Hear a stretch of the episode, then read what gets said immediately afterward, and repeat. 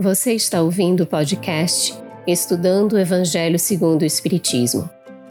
Um estudo sequencial da obra O Evangelho segundo o Espiritismo de Allan Kardec, convertidos para você que curte podcasts e produções em áudio.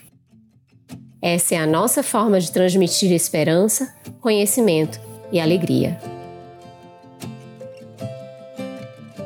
Olá, saudações fraternas a você que acompanha o nosso Estudando o Evangelho segundo o Espiritismo. Seja muito bem-vindo. Hoje nós também damos as boas-vindas à querida Luziane Bahia, com agradecimentos por essa oportunidade desse trabalho conjunto, e as nossas intérpretes para Libras, Eliana, é, Eliane Carvalho e a Tainan Tinum, que são do grupo de estudos surdos espíritas e também damos as boas-vindas aos nossos convidados. A Denise Lino, que já esteve conosco, é palestrante, escritora espírita, autora do podcast Minutos com Joana, vinculado à Federação Espírita da Paraíba, na plataforma Spotify, e está vinculado também à Sociedade Espírita Joana de Ângeles e à Fraternidade Espírita Luz e Verdade, em Campina Grande, na Paraíba. E o nosso querido Simão Pedro de Lima é membro da Sociedade Espírita Casa do Caminho, de patrocínio Minas Gerais, onde colabora nas atividades administrativas e doutrinárias.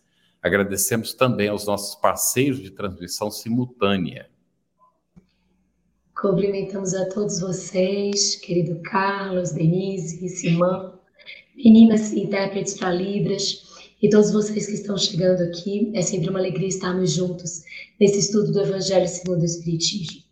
Hoje nós vamos estudar o capítulo 25 intitulado Buscai e Achareis. Itens 1 a 5, ajuda-te a ti mesmo, que o céu te ajudará. Itens 6 a 8, observai os pássaros do céu. Itens 9 a 11, não vos afadigueis pela posse do ouro. E como a gente sempre faz aqui, a gente conta muito com a participação de vocês, a gente quer muito que vocês participem e coloquem aqui as opiniões, as suas questões, então, a gente traz a primeira pergunta, que pergunta que a gente sempre coloca ao público nesse momento inicial. O que é que você entende por não vos afadigueis pela posse do ouro? Coloca aí pra gente, coloca aí no chat seus comentários, traz essa participação que sempre é muito proveitosa, porque esse estudo aqui é uma construção coletiva. E aí nós vamos seguindo para os itens 1 a 5, ajuda-te a ti mesmo, que o céu te ajudará. E vamos colocar a primeira pergunta para o Simão. Simão, buscai e achareis. Com esta expressão, significa que Deus não isenta o homem do trabalho?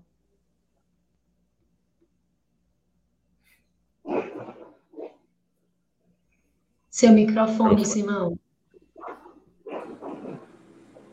Boa noite, Carlos, Luciane, Denise nossas intérpretes de Libras e a todas as pessoas que estão conosco aqui nesse, nesse momento. É, é uma assertiva interessante, né? até o texto, até o título do capítulo. E é uma sequência que Jesus coloca, né? buscar e achareis, bater e abrir-se-vos-á, pedir e obtereis, mostrando um aspecto do esforço da ação própria e o atendimento como consequência da ação própria. Se nós observarmos a estrutura, nós veremos que o primeiro verbo está no imperativo afirmativo, é uma ordem, e o segundo verbo está no futuro do presente, ou seja, é algo que acontecerá. Então, quando nós observamos os dois verbos, nós veremos que há uma exigência em um para a consequência no outro. A ação deve ser necessária. Então, buscai é o necessário, o esforço próprio. O buscai é o saber o que se busca, saber o que se quer, porque quem busca, busca alguma coisa. Né? É a consequência natural do, do trans, da, transitividade, da transitividade, ou melhor dizendo, da intransitividade, ou da transitividade do verbo. Então, quem busca, busca algo. O que nós buscamos? O que nós queremos? O que nós buscamos na vida, o que nós queremos na vida. Então, é um aspecto de clarear a consciência daquilo que se quer, daquilo que se busca. E aí sim, buscar. E aí sim, o esforço próprio. E aí sim, a vontade, o agir. E nessa condição, o encontrar, o achar. E é interessante a, a estrutura, porque os outros verbos também estão da mesma forma. Bater é imperativo e abrir-se-vos-á é futuro. E mesma, da mesma forma, pedir é imperativo, afirmativo, e obtereis é o futuro. Então, está mostrando para nós que não há um futuro sem um presente. Não há um futuro sem uma ação do presente, sem um trabalho no presente, sem uma ação pessoal. Então, nada se nos chega se nós não buscamos. Há até um, uma, um provérbio de Sêneca, que ele dizia: se o homem não sabe a que porto se dirige, nenhum vento lhe será favorável. Ou seja, se nós não sabemos o que buscamos, nós não vamos, nós não vamos encontrar. Por quê? Não sabemos o que buscamos. Então ele sempre diz aqui: quem não sabe o que busca nunca encontrará. É apenas um exercício vazio. E me desculpem o exemplo que eu vou dar, que é muito bucólico, não é jocoso. Vocês das cidades grandes talvez não passem por essas cenas, mas nós que somos aqui do interior, principalmente esse interiorzão de Minas, há cenas que são muito interessantes e uma delas é um cachorro correndo atrás de um carro. É uma cena muito interessante. O carro, o carro passa e o cachorro sai correndo cachorristicamente atrás do carro. E o carro para e o cachorro volta. Ele saiu freneticamente atrás de um carro, o carro parou, ele podia abocanhar o pneu e ele voltou. Por quê? Ele não seguia o carro, ele seguia o movimento. Então, nós precisamos saber muito bem o que nós buscamos, para que, quando encontrarmos, saibamos o que fazer. Então, aquele que não sabe o que busca, não sabe o que fazer quando encontra. Então, pensemos bem nessa ação pessoal, nesse trabalho pessoal de buscar sabendo o que buscamos, para quando encontrarmos, sabermos aplicar.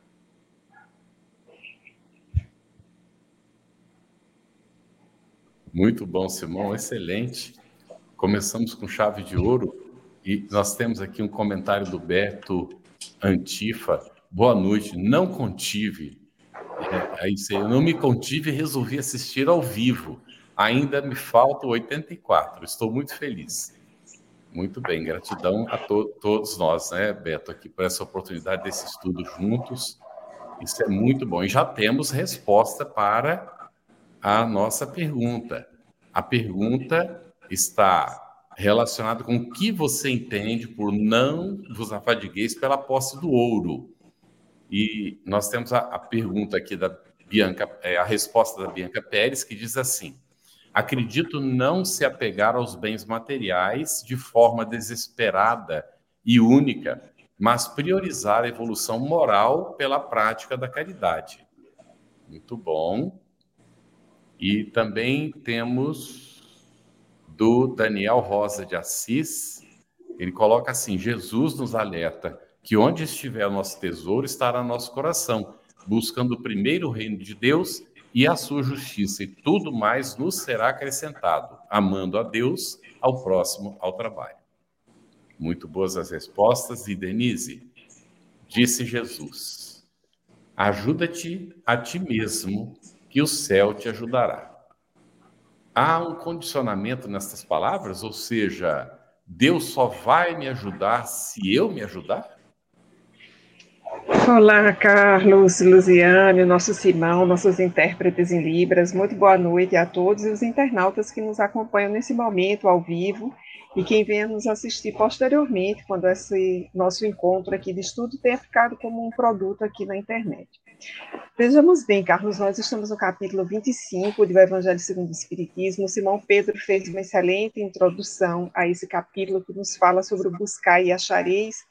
E nós temos aí essa segunda instrução, digamos assim, na ordem que vai aparecendo aqui nesse capítulo do Evangelho segundo o Espiritismo, que nos aponta para uma correlação extremamente importante e significativa, que é a de nós nos ajudarmos e nesse processo que foi colocado por Simão anteriormente, o exemplo lá do cachorro, que eu adorei o advérbio, cachorristicamente, né? nós não agimos assim, então nós agimos de forma como espíritos né, em processo evolutivo, devemos agir de forma estratégica, pensando o nosso processo evolutivo. Então, é extremamente importante entender essa assertiva de Jesus de ajuda-te, que o céu te ajudará. Porque nós temos aqui a conjugação de duas leis importantes, que são a lei do trabalho e a lei do progresso.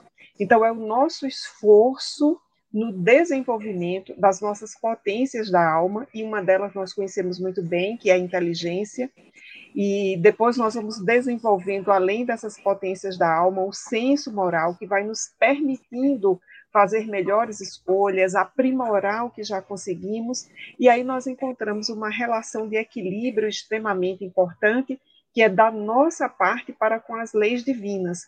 No momento em que nós nos colocamos nessa disposição de sermos, vou usar aqui uma palavra que é bem comum no meio empresarial hoje em dia, quando nós nos colocamos na condição de gestores da nossa vida moral e espiritual e também da nossa vida física, da nossa inserção no mundo do trabalho, nós estabelecemos necessariamente uma conexão com as leis divinas. E aí sim, o céu em bênçãos nos apoia, nos auxilia possibilitando que nós possamos, além da lei do, do trabalho, que está expressa nessa assertiva de Jesus, experimentar e colocar em andamento a lei do progresso. Então, nós temos aí uma relação que eu diria, Carlos e amigos, que é indissociada. É esse processo de nós fazermos um olhar para dentro de nós e aí encontramos a misericórdia divina, as leis divinas, num processo mais amplo de coordenação das nossas vidas.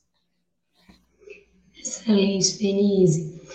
Vocês que estão chegando, sejam muito bem-vindos. Nós fizemos uma pergunta aqui, que é que você entende ou não vos afadigueis pela posse do ouro. Então, vamos colocando aqui as participações de vocês, vamos aproveitar os nossos convidados para que eles também possam ir respondendo as nossas perguntas, as dúvidas que tenhamos nesse estudo de hoje. E a gente encaminha a próxima pergunta ao Simão, mas antes, deixa eu só trazer duas participações aqui, Simão. Uma do Maurício, que colocou assim, eh, respondendo a pergunta, ele colocou: Buscai o reino dos céus primeiro, e o restante tudo lhe será acrescentado em abundância. Bem parecido com os comentários que estão sendo feitos aqui, muito bons. E a Nádia, que colocou assim, referente à pergunta, se buscarmos o que realmente precisamos e não o que visualizamos com interesse, como interesse pessoal. Então, a gente tem essas duas participações, já trazendo a resposta à nossa pergunta. E a gente faz agora sim a pergunta ao Simão. Dentro desse contexto que a gente está abordando aqui, Simão, qual a relação da reencarnação com o progresso individual e também o progresso da humanidade? Olha, Kardec ele tem um raciocínio muito lógico ele sempre, quando apresenta uma ideia, ele a decompõe de uma maneira que não é, não é possível não entender. E ele cria uma relação interessante é, entre a reencarnação e o progresso, seja ele individual ou, ou é, coletivo, né, da humanidade. É, ele trabalha um raciocínio partindo da unicidade ou seja, da única existência. Se considerarmos as pessoas que, quando nascem, são almas recém-criadas, nós sempre estaríamos, ou a humanidade, sempre estaria no começo. Porque eram, são almas que nada trouxeram, porque foram criadas no momento, e sendo criadas no momento, elas são primitivas. Então a humanidade não sairia do primitivismo. Por quê? cada um que, que, que nascesse não trazia nada, então não evoluiria. Ficaria sempre num eterno começo. uma vez pré-existindo, depois reexistindo e pré-existindo a outra existência e reexistindo, vai, vão se acumulando os conhecimentos. E uma alma que nasce traz conhecimentos íncitos e que coloca-os, mesmo que numa forma aparentemente intuitiva, os coloca a serviço do progresso. Então, não há um progresso se não houver um processo reencarnatório, porque senão serão sempre estaremos sempre na infância, a infância do conhecimento. E aí sim, individualmente até haveria um progresso, mas um progresso que individualmente cada um começaria sempre do zero. E a fase nossa do zero, ela se perde na eternidade dos tempos.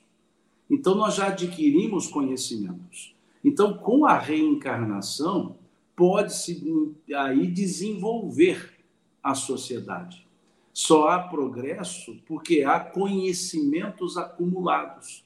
E esses conhecimentos acumulados vão sendo aplicados, vão sendo desenvolvidos.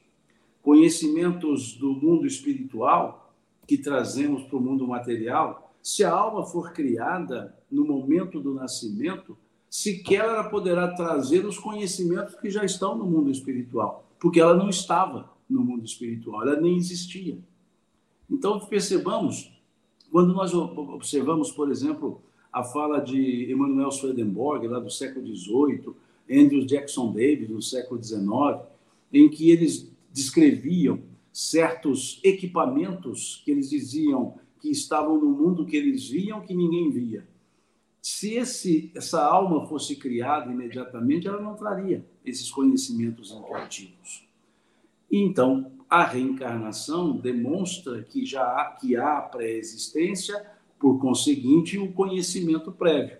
E aí sim desenvolvem-se novos conhecimentos, mas a partir de uma base prévia. E como nós não estamos todos no mesmo nível evolutivo, Basta que olhemos a lei de igualdade, não se trata da igualdade absoluta, mas da igualdade relativa. Como não estamos no mesmo nível, uns ensinam aos outros aquilo que aprenderam nas suas existências diversas. Então, Kardec tenta com isso demonstrar que há uma relação direta entre reencarnação e progresso, seja ele individual, seja ele da própria humanidade em termos coletivos. Muito bom. Nós temos um comentário aqui do Djalma Alves, ele colocou assim: nossas sugestões de índole superior serão fatores preponderantes para o equilíbrio interior. Muito bem. E o Alexandre Rocha fez um comentário, Simão, receber vocês em casa é sempre uma alegria. E quando o Simão está presente, é aprendizado ao quadrado. Ah, quem me dera. quem me dera. Todos aprendemos juntos, né, Simão? Muito bem. E nós temos aqui resposta à pergunta. Olha, o Jamerson Martins Soares disse: Boa noite a todos. Eu entendo que seja não dê sua vida em troca de riquezas materiais. Muito bem. Resumindo, né? A Marlene Tax colocou: ouro é falível, de, é factível de acabar, né? Por que me apegar a algo passageiro? Me prender a algo positivo que perdurará e me trará proveito ou um saber positivo. Ótimo. E, Denise, do ponto de vista moral, qual o significado dessas palavras de Jesus sob a observação de Allan Kardec? Allan Kardec foi extremamente feliz ao, lá na introdução do Evangelho segundo o Espiritismo, já nos apontar que de tudo aquilo que temos sobre Jesus nos interessa o ensino moral. E nesse capítulo 25, eu acho que Kardec atinge, pelo menos para mim, um ápice na interpretação do ensino moral do Cristo, porque ele nos traz esse ensino moral, eu diria, para coisas bastante cotidianas, como buscar e achareis, o bater e abrir-se-vos-á. Né? Então, Kardec nos permite entender melhor isso. E aí nós temos uma implicação, como já dissemos antes, Carlos e amigos, com a lei do trabalho. Porque essas assertivas de Jesus sobre buscar ah, para que consigamos achar, acertar, continuar insistindo e estarmos em sintonia com as leis de Deus, nos coloca numa relação direta com a lei do trabalho.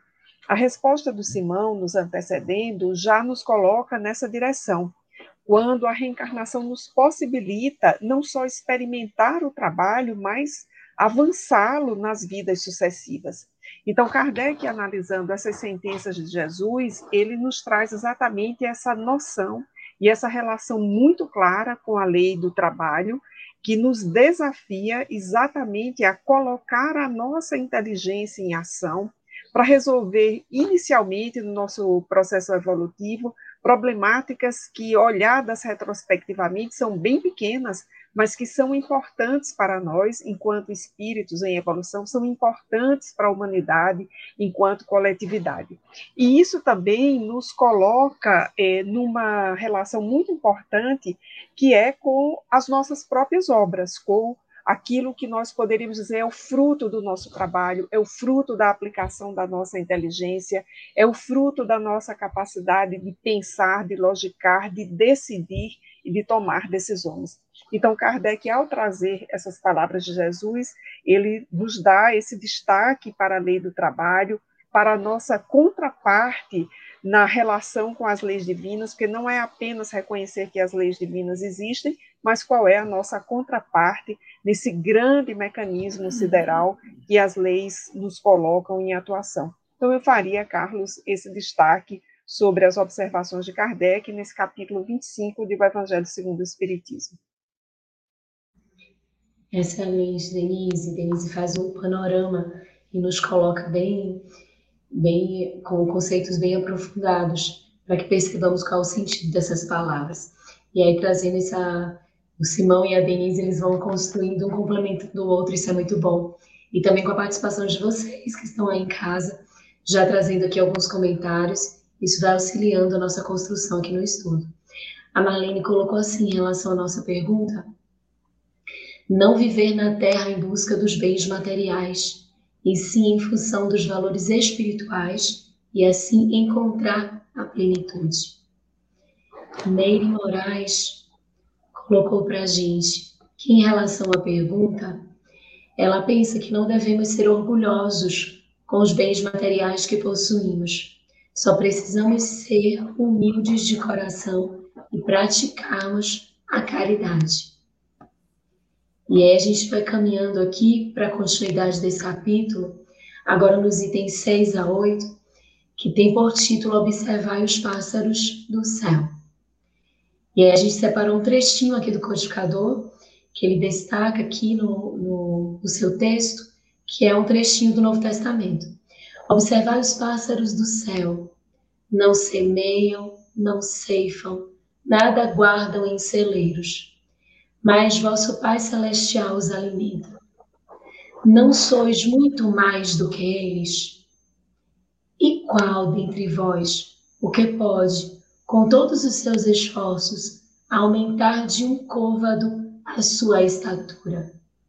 Simão, parece um pouco contraditório. O ajuda-te que o céu te ajudará, juntamente com observar os pássaros dos céus. Você poderia, por gentileza, comentar?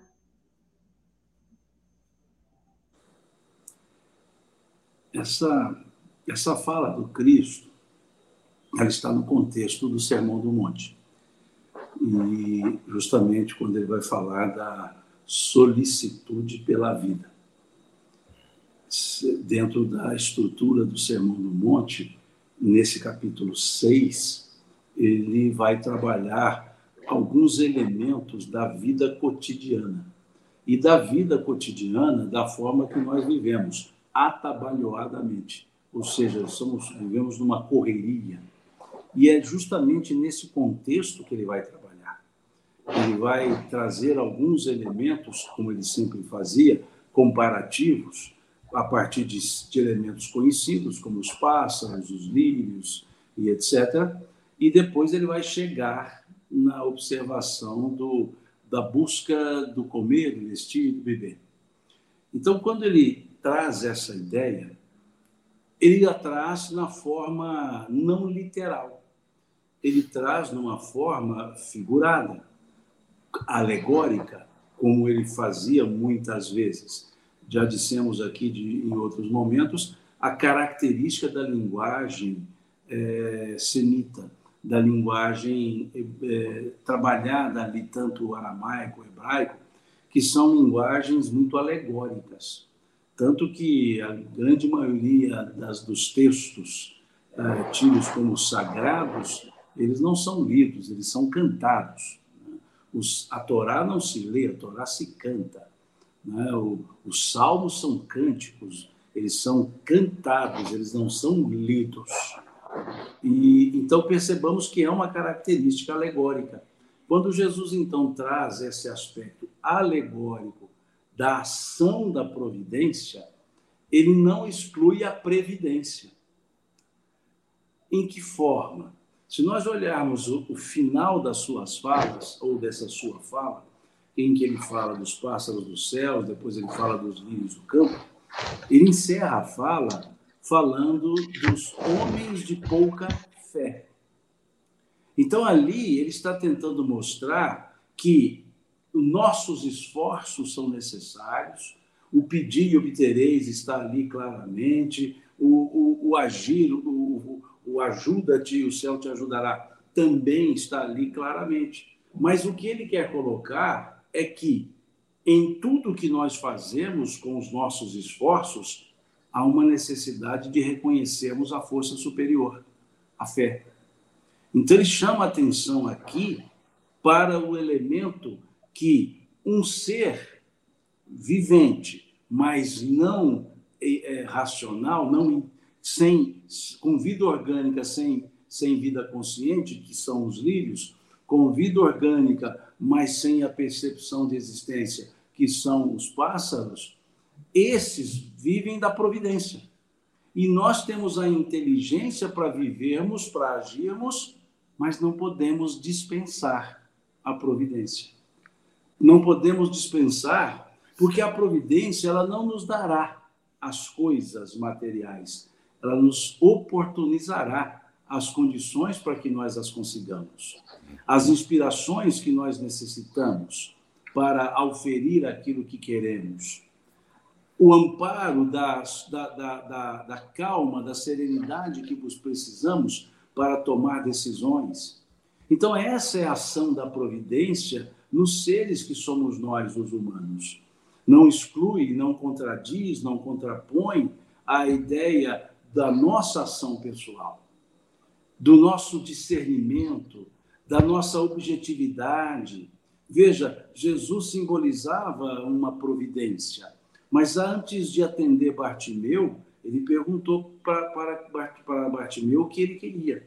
Era como se Bartimeu estivesse buscando para que Jesus pudesse fazer com que ele achasse. E esse achar dele, veja, a cura que ele buscou para a sua cegueira, ela não, a cura efetiva não veio do esforço, a cura veio de Jesus. O seu esforço e o seu objetivo definido quando perguntou-lhe: Que queres tu que eu te faça? É que oportunizou ser curado por Jesus. Então veja, a providência agiu na cura, na ação do Cristo, porque havia uma ação de busca muito clara de Bartimeu. Então, não há elemento excludente. A previdência não exclui a providência. A providência não exclui a previdência. Aliás, é uma fala de André Luiz, lá no livro Conduta Espírita, né? que ele diz que a fé não exclui, a, a, não dispensa a previdência. Então, nós devemos sempre confiar no amparo divino para as nossas necessidades. Mas muitas vezes nós extrapolamos as necessidades com os nossos desejos. E não teremos o amparo da providência naqueles desejos que os espíritos chamam de necessidades fictícias. Então, aquilo que nós necessitamos nunca nos falta. Aquilo que nós precisamos efetivamente, a providência cuida. Mas aquilo que cabe a nós fazermos, imaginemos uma, uma cena alguém caído em um buraco pede o auxílio. E o auxílio chega a uma outra pessoa. E essa outra pessoa percebe aquela dentro do buraco e ela se deita e estende a mão, mas não alcança aquela pessoa. Se a pessoa não levantar as suas mãos ou a sua mão, a outra não conseguirá, porque ela foi ao extremo da, da distância. Mas o outro levantando a mão, elas se encontram. A providência é essa mão que chega, mas a atitude de levantar as mãos é daquele que busca. Então é assim que age a providência. A providência ela age muitas vezes por meio de pessoas que se nos chegam. Pedimos a Deus um amparo, pedimos a Deus uma cura para uma doença, e a inspiração nos chega para procurar um médico que conseguirá diagnosticar e prescrever. Ela ajuda sempre nos chega por esses milagres cotidianos, como dizem os espíritos que temos a mancheias, que são esses momentos da própria existência. Então pensemos sempre assim, façamos da nossa parte, porque cabe nos fazer. Deus sempre fará da dele. E muitas vezes ele faz da dele primeiro para que nós possamos agir, agir depois. Então, a providência sempre estará presente em toda previdência. Excelente, Sidão. Enquanto você estava falando, não tinha me ocorrido antes esse, esse pensamento, mas enquanto você está falando, me ocorreu. Os pássaros também buscam, não é? Porque claro. se eles não vão atrás do alimento, o alimento não vai entrar na boca deles. Está lá à disposição, mas ele tem que buscar, ele tem que Sim. encontrar. A chuva, né? a chuva cai sobre o lírio, mas as suas é. raízes precisam buscar a água do solo. A água do solo. É. E, o, e o lírio vai buscar o sol naturalmente, né? também para o seu desenvolvimento. É muito interessante, é isso aí. Muito bom, é um pensamento que ele precisa ser completo. A gente não pode ver as coisas isoladas, né? tem que olhar dentro do conjunto e tem a, a sua sabedoria. Maravilhoso.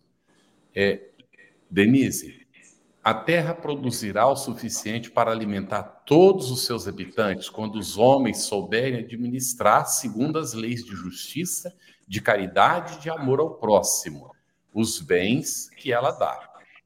Parece distante de nós essa realidade. O que você acha? Olha, Carlos, é, essa pergunta ela caminha imediatamente é, junto à discussão anterior que nós estávamos fazendo.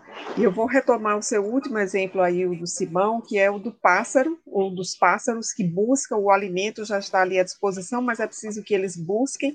E no caso específico dos pássaros, todos nós sabemos da questão da migração dos pássaros, né, em diferentes espécies deles, em diferentes lugares do mundo. E o Simão lembrou a ideia do lírio, né? Ao mesmo tempo que busca o sol, suas raízes penetram fundo em busca de água. Esses dois exemplos, eu acho que eles são muito importantes para ilustrar essa relação que o Simão nos colocou antes muito bem, de previdência e providência. E quanto mais nós aprofundamos essa relação, surge uma terceira, que eu vou usar aqui uma palavra também trazida pelo Simão, que é a noção de inteligência, e inteligência aqui é emocional, porque nós passamos a olhar para o outro, nós passamos a olhar para o próximo. Então, quanto mais está, digamos, afinada a nossa sintonia entre confiar na providência divina, mas envidar esforços para que a nossa previdência dê conta inicialmente do nosso próprio sustento, da nossa própria vida, quanto mais nós afinamos isso, mais nós começamos a olhar lateralmente. E aí vem aquela sentença de Jesus: amai ao próximo como a si mesmo.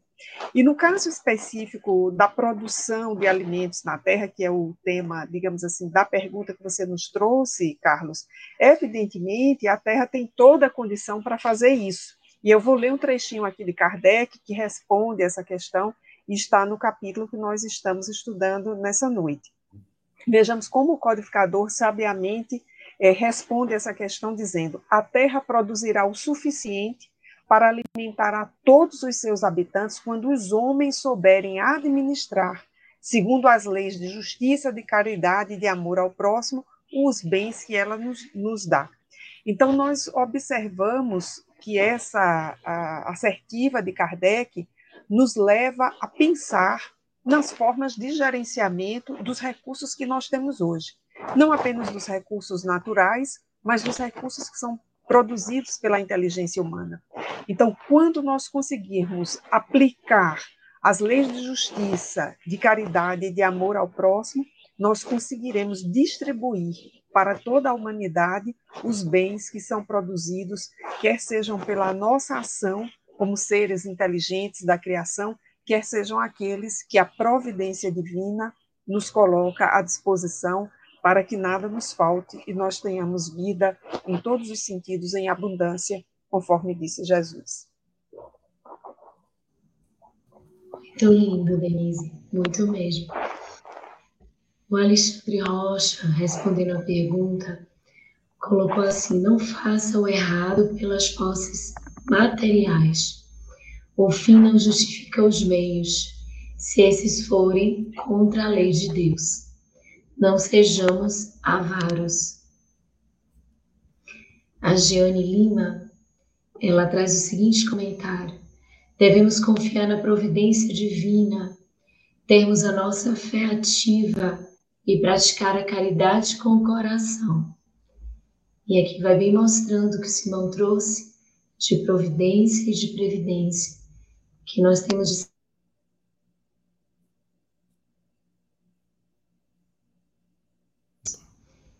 E queríamos trazer também aqui o comentário, não sei se está aparecendo para vocês, Aqui o comentário que o Cleiton colocou.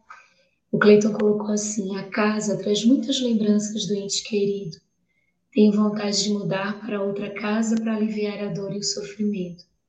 Cleiton, a gente se solidariza com essas suas emoções, com esse seu sentimento e rogando a Jesus que você encontre forças para que nessas lembranças você possa trazer a gratidão pela oportunidade de ter vivido e convivido com esse ente querido. Muitos amores estão, às vezes nós nos separamos, nós estamos distantes dos amores pela própria ausência, um está num campo vibratório que outro, mas nós temos de nos lembrar da oportunidade de termos convivido com eles e aprendido com eles. Essa essa oportunidade que Deus nos concede, é muito especial. Então, que essas lembranças possam se transformar em muita gratidão e também muito conforto ao seu coração. E aí vamos trazer aqui as, a pergunta seguinte, o comentário e a pergunta, que é nos itens 9 a 11. Não vos afadigueis pela posse do ouro. E o item destacado é o seguinte, Simão: Não prepareis saco para a viagem, nem dois fatos, nem calçados, nem cajados, porquanto aquele que trabalha merece sustentado. E aí a gente faz a pergunta: como é que a gente entende estas palavras de Jesus? O que Jesus queria exortar com isso?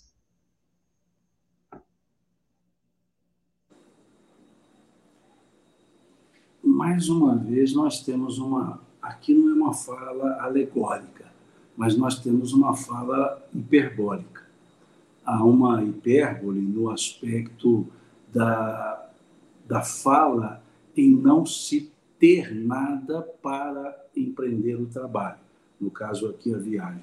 O que, que, é, o, que, que é o fato ali acontecido? É Jesus reunindo os discípulos e pedindo que eles saíssem pelas cercanias. Depois de algum tempo que Jesus os ensinava, ele então deu a eles uma responsabilidade ele disse: ir de dois a dois, curai os enfermos, limpai os, os leprosos, e aí expulsai os demônios, e segue com uma grande orientação. E depois ele mostra a eles que era preciso confiar na providência. Era preciso confiar naqueles que estavam também auxiliando-os nesse trabalho. E onde entra o aspecto hiperbólico, não é uma forma absoluta de não vai levar nada, não vai levar calçados. Eles não iriam descalços, eles iriam com o calçado que eles estavam. Não vai levar sacos, porque eles iriam com a roupa que estavam. Ele não ia levar dois fatos, ou seja, é, é, não precisaria do excedente, bastava aquele necessário. Para nos mostrar, ou para mostrar a eles, que muitas vezes buscam-se é, recursos sem os quais a pessoa não quer começar o trabalho. É, ou seja, a pessoa diz: não, eu não posso auxiliar porque me falta isso, isso ou aquilo. E aí quer dizer, não, não precisamos esperar o que falta, trabalhar com o que tem.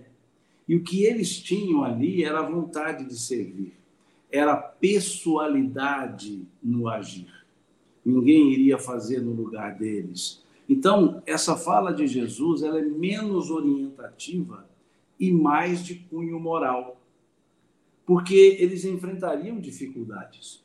Eles teriam dificuldades de serem entendidos, mas eles não poderiam se desanimar.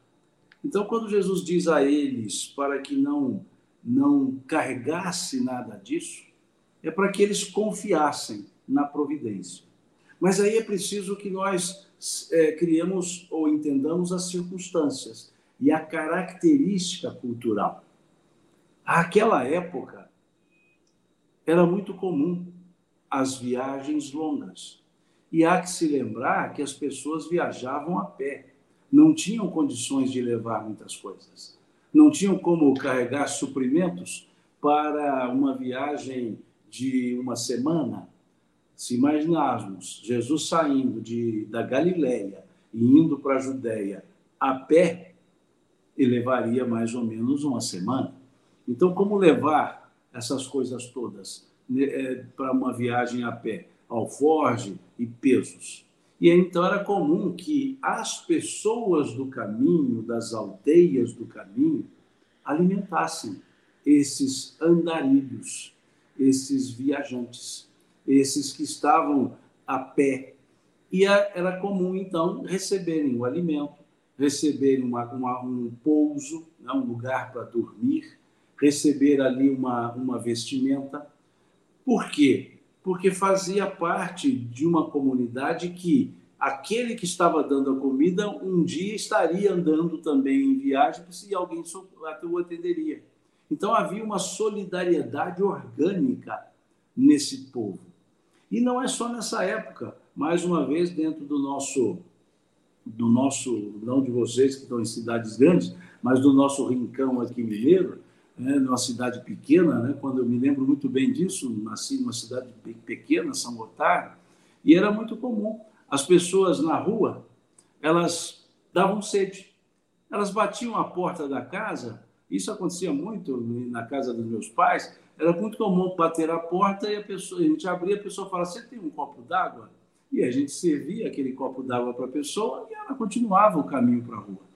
Veja, é, não é, não precisamos ir ao, ao aos tempos de Jesus. Isso acontecia lá na nossa cidade pequenininha, né? era muito comum isso. Então ninguém se preocupava com isso. Se precisasse de alguma qualquer necessidade ali, seria atendido.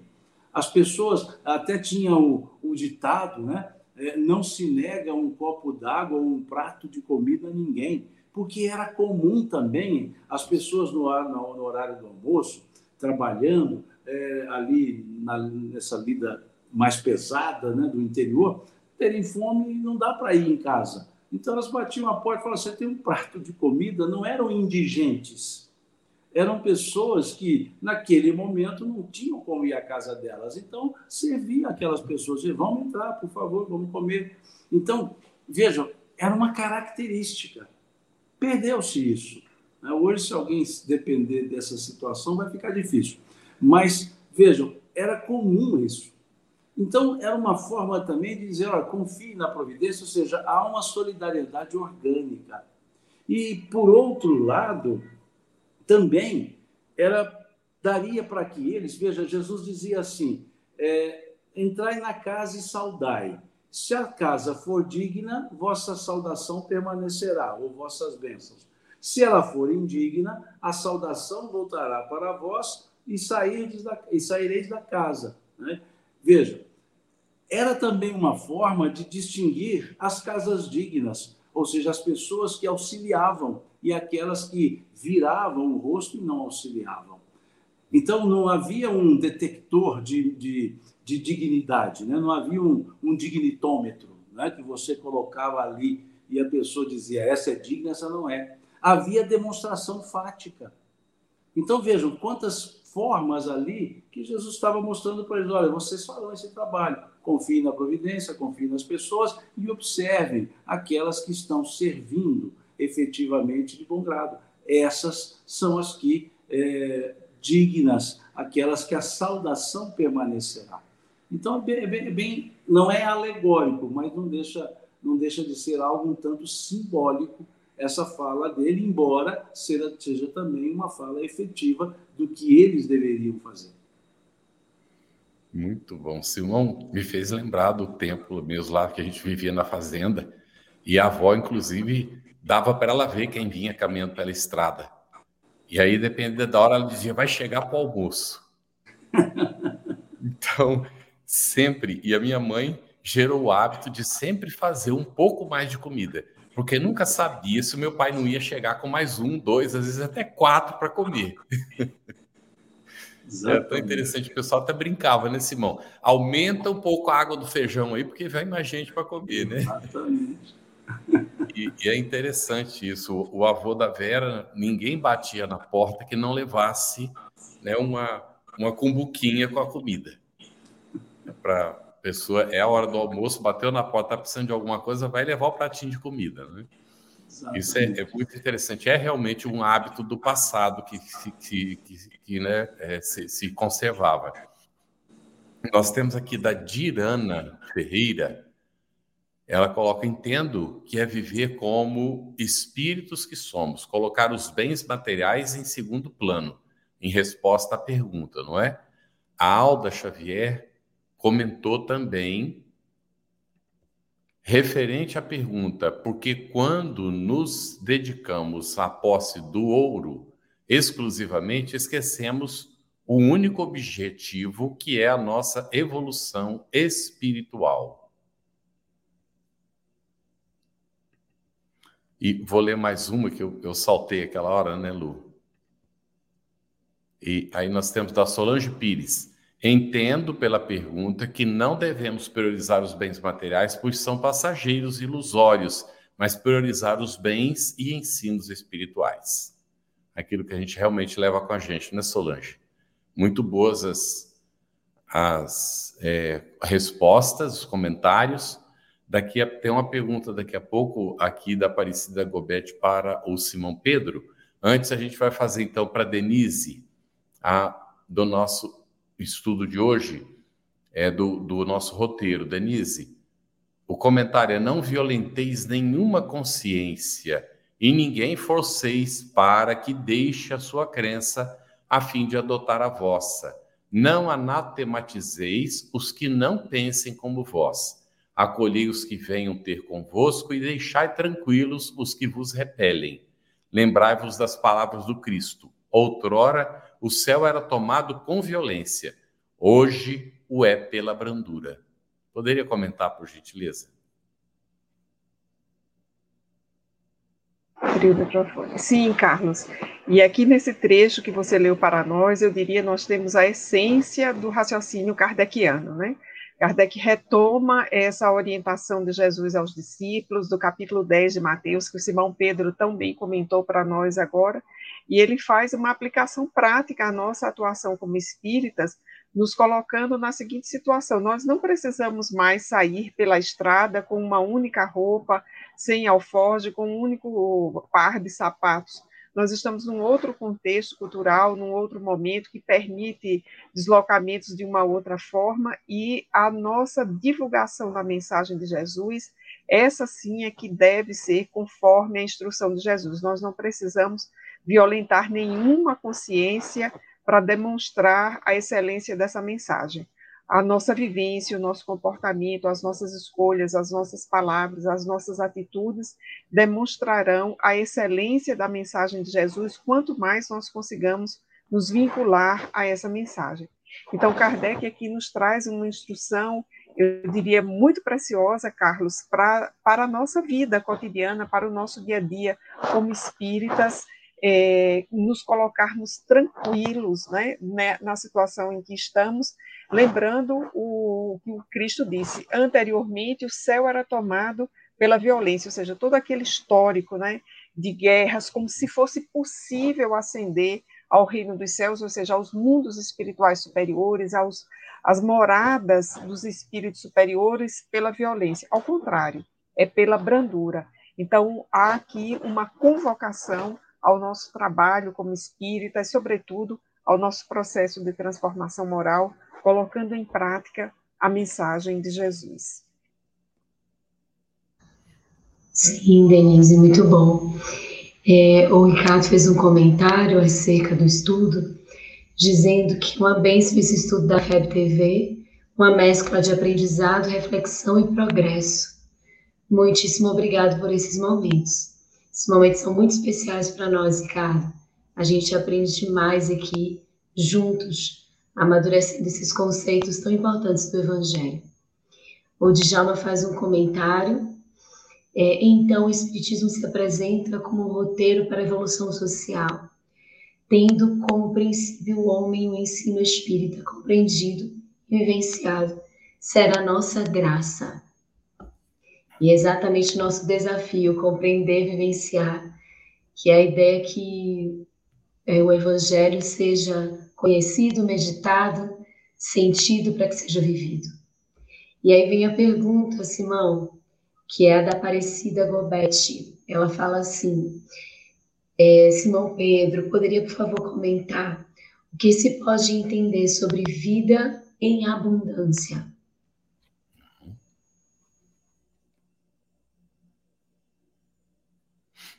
Seu áudio, Simão, seu áudio. Se nós olharmos o capítulo 10 do Evangelho de João, nós veremos essa fala de Jesus. Eu vim para que todos tenham vida e a tenham em abundância. E aí é preciso perceber isso, porque Jesus disse isso.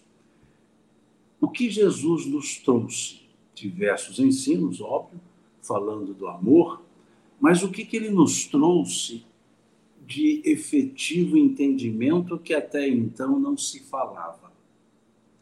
Ele nos trouxe a continuidade da vida ele foi dizer: Meu reino não é deste mundo. Quando olhamos a estrutura mosaica, ela não trazia nenhuma ideia de continuidade da vida. Havia entendimentos de que haveria o sono eterno e aqueles que entendiam que haveria um sono até que houvesse uma ressurreição física. Então não havia uma continuidade da é, e aí vem Jesus dizendo que existia sim uma, uma continuidade, que a vida não terminava no túmulo. E é tão forte esse ensino dele que Paulo de Tarso ele foi dizer em uma das suas cartas: se Jesus não houvesse ressuscitado, é aqui não vem ao caso o mérito da palavra ressurreição, é, o, é a fala paulina, se Jesus não houvesse ressuscitado, em vão seria a sua pregação, vã seria a sua doutrina. Ou seja, Jesus falava de uma vida após a vida e não, não se ele não se mostrasse depois da morte, era só retórica. Então foi tão forte essa fala que era necessário ele se mostrar. E aí a gente começa a entender a vida em abundância. Jesus vai mostrar que a vida é muito maior do que nós imaginamos. Jesus vai mostrar que a vida não, come, não termina no túmulo. E deu ensaios de que a vida também não começa no berço. Deu ensaios, basta olharmos o capítulo 9 do Evangelho de João, né, que trata de uma passagem do cego de nascença. Ele traz ali elementos, como na sua fala lá do capítulo 3 do Evangelho de João, com Nicodemos, ele dá noções de que também não começava no berço. Então ele nos mostrou que a vida não era um interregno entre berço e túmulo. Os que enxergam a vida como sendo esse espaço de tempo não têm abundância. A vida não é abundante, porque ela é finita, porque ela tem um começo e um fim estabelecido numa estrutura material a vida se compara, então, à própria estrutura da matéria, que se decompõe, e a vida não se decompõe. Então, quando Jesus disse que ele veio trazer vida em abundância, para que todos tivessem vida em abundância, era o abrir dos olhos para a imortalidade. E a imortalidade é vida. E ao falar isso, ele cria uma possibilidade para distinguir vida de existência. O interregno berço e túmulo é a existência. A vida antecede ao berço e sucede ao túmulo. Então, por isso, o entendimento muito tranquilo para ele dizer: Eu vim para que todos tenham vida e a tenham em abundância. Ou seja, que vivam efetivamente a vida. Não é ter abundância na vida, é ter a vida em abundância. Ela é abundante. A vida é abundante. E é interessante, uma vez eu fui fazer uma, uma palestra numa cidade aqui de Minas, São Roque de Minas. Ah, lá eu tive dois fatos que me chamaram muito a atenção. Um, quando eu falava da prece, que uma pessoa foi me dizer como é que ela orava, e ela orava de uma forma muito muito bucólica, né? Oh Deus, o nego velho está aqui, viu? E dormia, segundo ela. Ou seja, uma oração muito segura, dizendo: Ó oh, Deus, eu vou dormir, se eu precisar de mim, só me chama. Né? Então, ou seja, é uma oração serena. E uma outra oportunidade, eu falava dos atributos da divindade e, e falava Deus é eterno, único, imutável, toda a estrutura lá do, da questão número 13.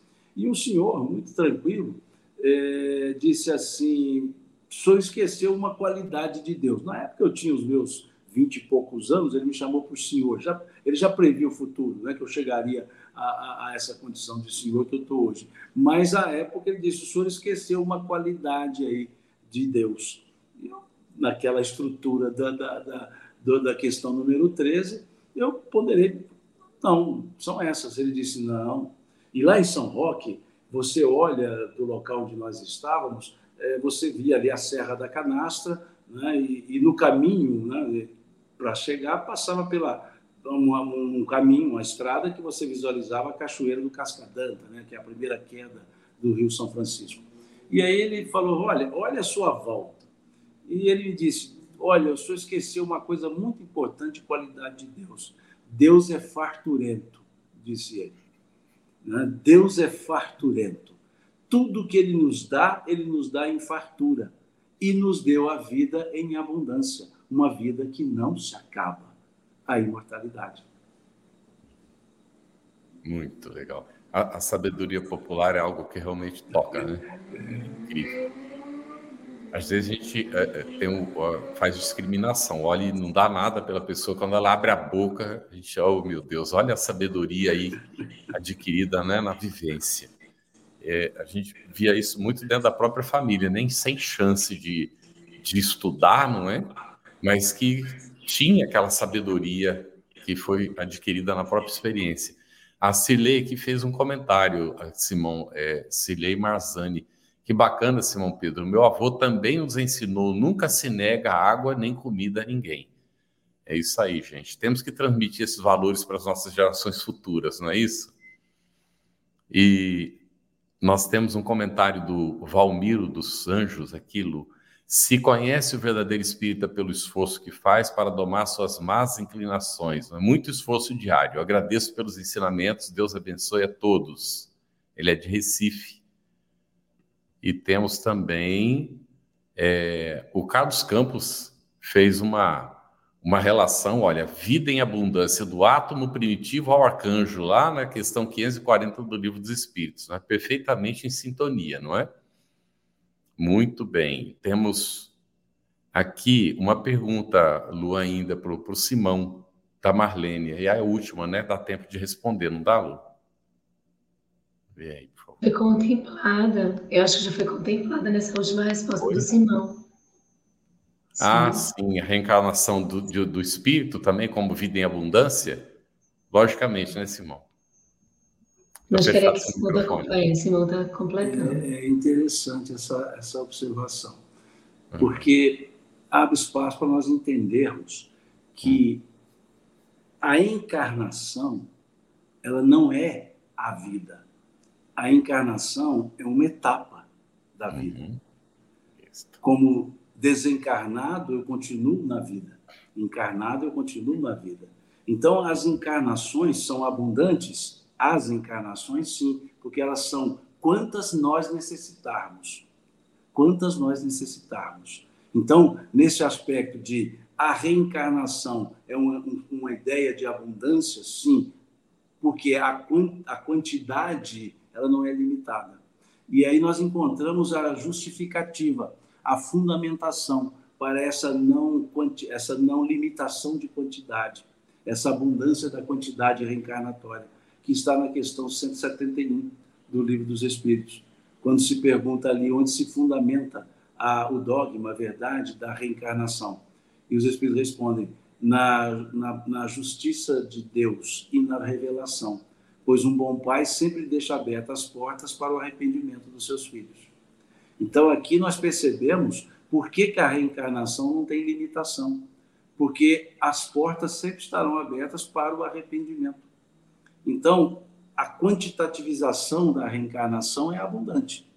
Agora, a reencarnação, o estar encarnado, não é o sinônimo da vida. E é importante, sinônimo de vida. E é importante nós percebermos isso para que nós não transportemos para a vida acontecimentos que são da encarnação. E os acontecimentos da encarnação reverberam na encarnação, mas não afetam a vida. As coisas da encarnação, elas não vão diminuir a minha vida. Por isso que nós podemos tranquilamente dizer que nós só temos uma vida. Nós temos uma vida que por várias vezes encarnamos, por várias vezes desencarnamos, mas sempre a mesma vida. Por quê? Porque somos imortais. Se eu tiver mais de uma vida, eu não sou imortal. Eu não serei imortal. Então, uma vida só eu tenho e que posso vivê-la em várias encarnações. Então, as encarnações são os momentos corpóreos de uma vida imortal. Muito bem. É, é Denise, é, vou, vou, só fazer um comentário aqui, aí se você quiser comentar, por gentileza, a, Elis, a Elisete Rodrigues também comentou que a mãe dela dizia que ao fazermos o almoço ou o jantar, deveríamos colocar a parte da raposa, ou seja, para alguém que chegasse sem avisar. Né? Às vezes está chegando alguém aí no, no é, caminho. Está sempre, tá sempre chegando alguém. Eu acho que essa experiência da nossa amiga que comentou aí vem dessa inserção no mundo rural ou das pequenas cidades né, no uhum. Brasil, que o Simão Pedro nos, nos trouxe tão bem.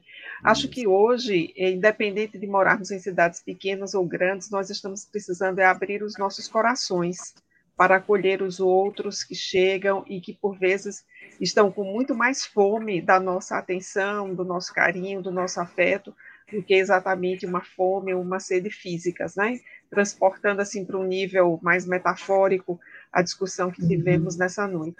E Carlos e amigos, se vocês me permitem um pequeno arremate nesse final, nós discutimos tão bem e o Simão nos conduziu aí tão belíssimamente, tão profundamente sobre a relação entre encarnação e vida. Eu até fiz umas anotações aqui.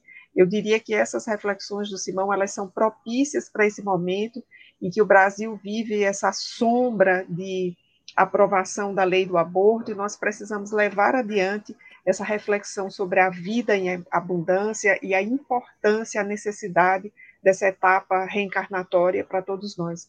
Eu acho que o Simão foi muito inspirado nessa noite quando nos trouxe essa temática aí, fazendo com que a gente expandisse e saísse do capítulo 25 do Evangelho segundo o Espiritismo. Você ouviu uma produção da Federação Espírita Brasileira. Para saber mais, siga o arroba FebTV Brasil no YouTube, Instagram e Facebook. E o arroba FebEditora no Instagram. Ative o sininho para receber as notificações e ficar por dentro da nossa programação. Até o próximo estudo!